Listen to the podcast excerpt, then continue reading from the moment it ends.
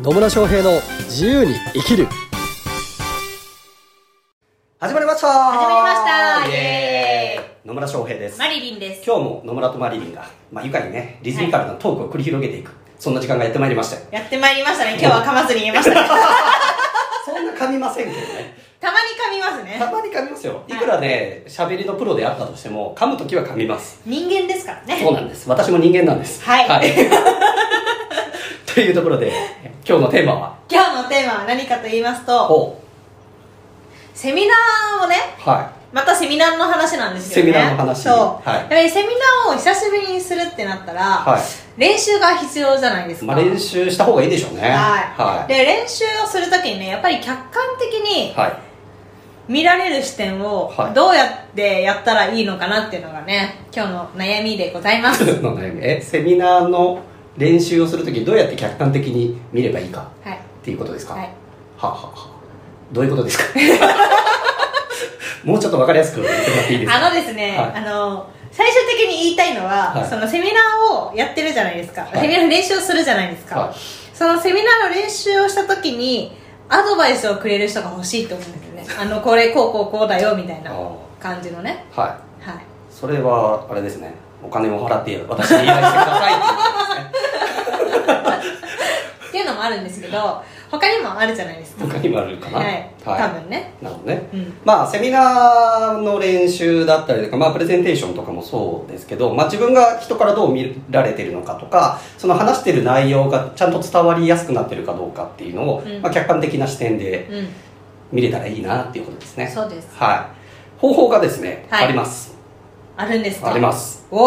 おおそれはこれは何かと言いますと何がと言いますとはまず一つ私にお金を払うっていうのをさっき言いましたが いまあ、それ以外の方法でいくととりあえずあのビデオを撮ってみ見ん事なって見てくださいはいっていうことですねはい自分あの動画を撮って、まあ、ビデオで動画撮って見てみると、うんある意味客観的な視点で見れるようになります恥ずかしいそうなんかね恥ずかしいかもしれないけ どそれが一番まあ、一人でそうやって自分のセミナーの練習をして腕を上げていこうと思ったらそれが多分一番いいですねうんうん動画を撮って見る動画を撮って見るでそうするとなんかね変な癖に気づいたりとか言ってることなんかこれ辻褄合ってなくねみたいなのが 見えたりしますはいなのでしっかりと動画を撮ってね見直すっていうのが、まあ、一番おすすめかなそうですねはいはい、でも結構ね最初見直すの恥ずかしかったりしますよね勇気いりますね あの昔ねうん自分がね、歌を歌った時はいのは録音したやつといかはあったんですけど、今は平気なんですけどね昔はどうかなって聞く時にめっちゃ恥ずかしかったのを思い出します そいそうですね、まあ、特にねあの声って自分が普段聞いている声と、ううんまあ、録音とか録画した時の声って違うんですよね違いますね響き方が違うかうんうら、ん、うんなんでなんか自分の声なんだけど違和感があるみたいなのはね、結構言われたりもしますだから、まあ、私もねだから最初の頃、まあ、動画撮ったりとか録音したりして自分の声聞いてるとなんかちょっとねゾワッとするゾワッ となするんかなんかなんか居心地悪いなみたいなね、うんえー感じのこともありましたけど、まあ、今はねこうやってポッドキャストとかでねとか、まあ、ラジオとかもね、うんやってるんで、もう自分の声に慣れましたけどね、うんまあ、この辺も慣れです 私も慣れましたよちゃんとポッドキャストの自分の声に慣れなんですよね、なのでこう客自分を客観的に見たいっていう時はそれこそまあうーんと録画するかまあ録音するとかねっていうので見直してみる聞き直してみるとこう客観的な視点で見やすくなるので、まあ、それがおすすめですはいはい、なんでまあセミナーやる時もそうなんですけど例えば、あの他でも例えばセールスする時とかもね、セールするう時ん、うんを録音してみて、うんえーで聞いてみるとなんかちょっとここの説明辻褄合ってねえな みたいなのがあったりとか、はいなんか強引になんか売り込もうとしてる感が出てるなとかっていうのにも気づくかもしれないですね。はいなんでいろんな場面、まあ、プレゼンテーションの場面ですよねだからセミナーもそうだしえー何かしらプレゼンテーションをするとき、うんうんまあ、セールスをするときも含めてなんですけど、まあ、録音とか録画してこう見直したりとか聞き直すと本当へなんか自分の癖に気がついたりとかなんかするので良いと思いますよはい、はいありがとうございます、ねうん、そうなんですよ私もね昔の動画を見たことがあるんですよ見たことがあるんです セミナーやりたての頃のね、はい何年前の動画かな多分5年ぐらい前のセミナーの動画が残ってましてですねあの YouTube に転がってるようなやつで したっけね YouTube には転がってないんですけどねえそうなんですかは YouTube に転がってるやつじゃないんですけど、い見たことがあるんですねみこの間この間っていうかな見たんですよ久しぶりに、はい恥ずかしかったですね恥ずかしかったですか 何が何が恥ずかしくいやーなんかすげえ力入ってんなーってて、 ね、うんなんか頑張ってる感が出てたなみたいなね あー当時を見て思いましたねはいまあその時も結局こうその時はねでも気づかなかったですね自分いいセミナーやってたなーと思うわけですようんまあ実際いいセミナーはやってるんですけど、うんただまあ私自身も成長してってるからなんか過去のね動画を見るとあこんな時代もあったんだなってで日々変化してって今の方がもう力も抜けて自然体でより分かりやすく喋れるようになってるなっていうふうにはね本当思います素晴らしいはい、はまあ、これまあ練習だけじゃなくてね実践っていう場もそうですねいうんう、うんんまあ、練習、うんまあ、セミナーやるんだったらもちろんあの練習はしといた方がいいですうんで練習する時には動画撮っといて見直してここどうなんだろうって見るのが大事ですうね、んあと結構セそうセミナーでやりがちなのが時間配分がねうまくできないっていう人もそうそういなたんりですするよんですよねそれもね練習です練習ですか練習してなくていきなり本番で喋ったらなんか妙に早口になってすぐ終わっちゃったりとか、う、あと、えっ、とね、話が飛んじゃったりとかっていう人がいてですねはい結構短く終わっちゃうっていうタイプの人もいれば、私のまことですか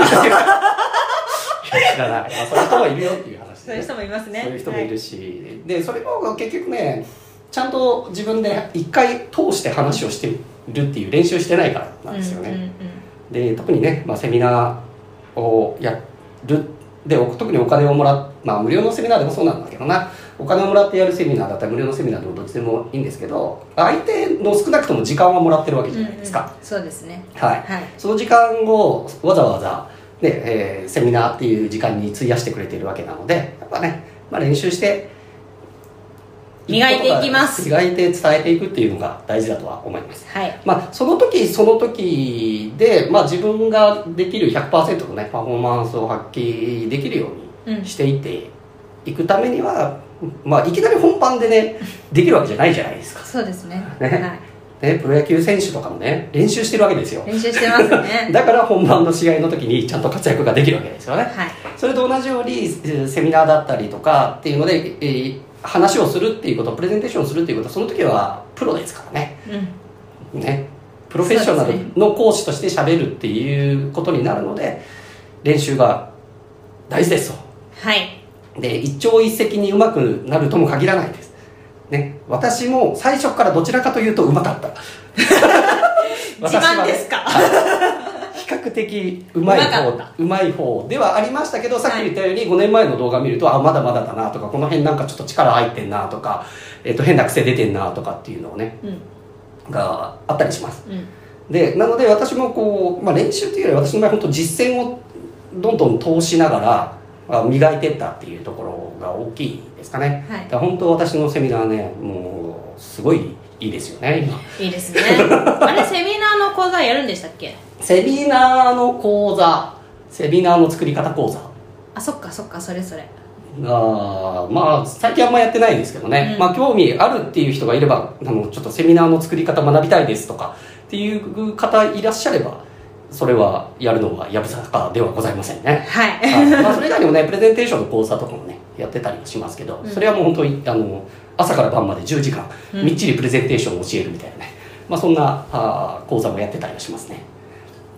はい そうなんですなんでね、まあ、練習していく客観的に見るにはあー、まあ、動画を撮っておくとかねうん録音しておくっていうので客観的な視点で見直す聞き直すっていうのも大事ですしあと本当ねいきなり上手くなるわけではないですうんでも練習すればするほど絶対上手くなっていくし実践を繰り返せば繰り返すほど上手くなっていきます、うんね、こここう直した方がいいなとかっていうね改善点が見えてくるので、まあ、いきなりね私と同じようなセミナーをやろうとするとハードルが高いかもしれないですけどですけどやっぱね積み重ねていけばね、まあ、別に私と同じセミナーやる必要性はないんだけど あの、はいちゃんと伝わるような、うん、参加者にしっかりと伝わって価値を届けられるようなね、うんまあ、セミナーだったりプレゼンテーションというのができていきますので、まあ、ぜひちょっと最初は恥ずかしいかもしれないけど録画してですね 自分を見見客観的に見てみるっていうことはいそれが非常におすすめとなりますはいありがとうございますとうことでよろしいでしょうかはいはいなんでね、えー今日も最後までお聞きいただきありがとうございあますりがとうございますまたね疑問とか質問コメントなどありましたらぜひコメントメッセージいただければと思いますはいそして私のすごいセミナーをきね一回受けてみたいという方はぜひ一度受けていただければなというふうに思いますの ではいはいまあ本当ね、えープレゼンテーションとか伝えていくっていうのは大事になってきますんでね、うんえーそういったセミナーとかねプレゼンテーションを磨きたいという方はぜひ私のセミナー一回受けてもらうといいかなと思いますはいはいというわけで、えーまたね、えー次回お会いしましょうというところで締めさせていただいてもよろしいでしょうかよろしいですはい、というわけでそれでは最後までお聞きいただきありがとうございまあすりがとうございますそれではまた次回お会いしましょうささよよなならら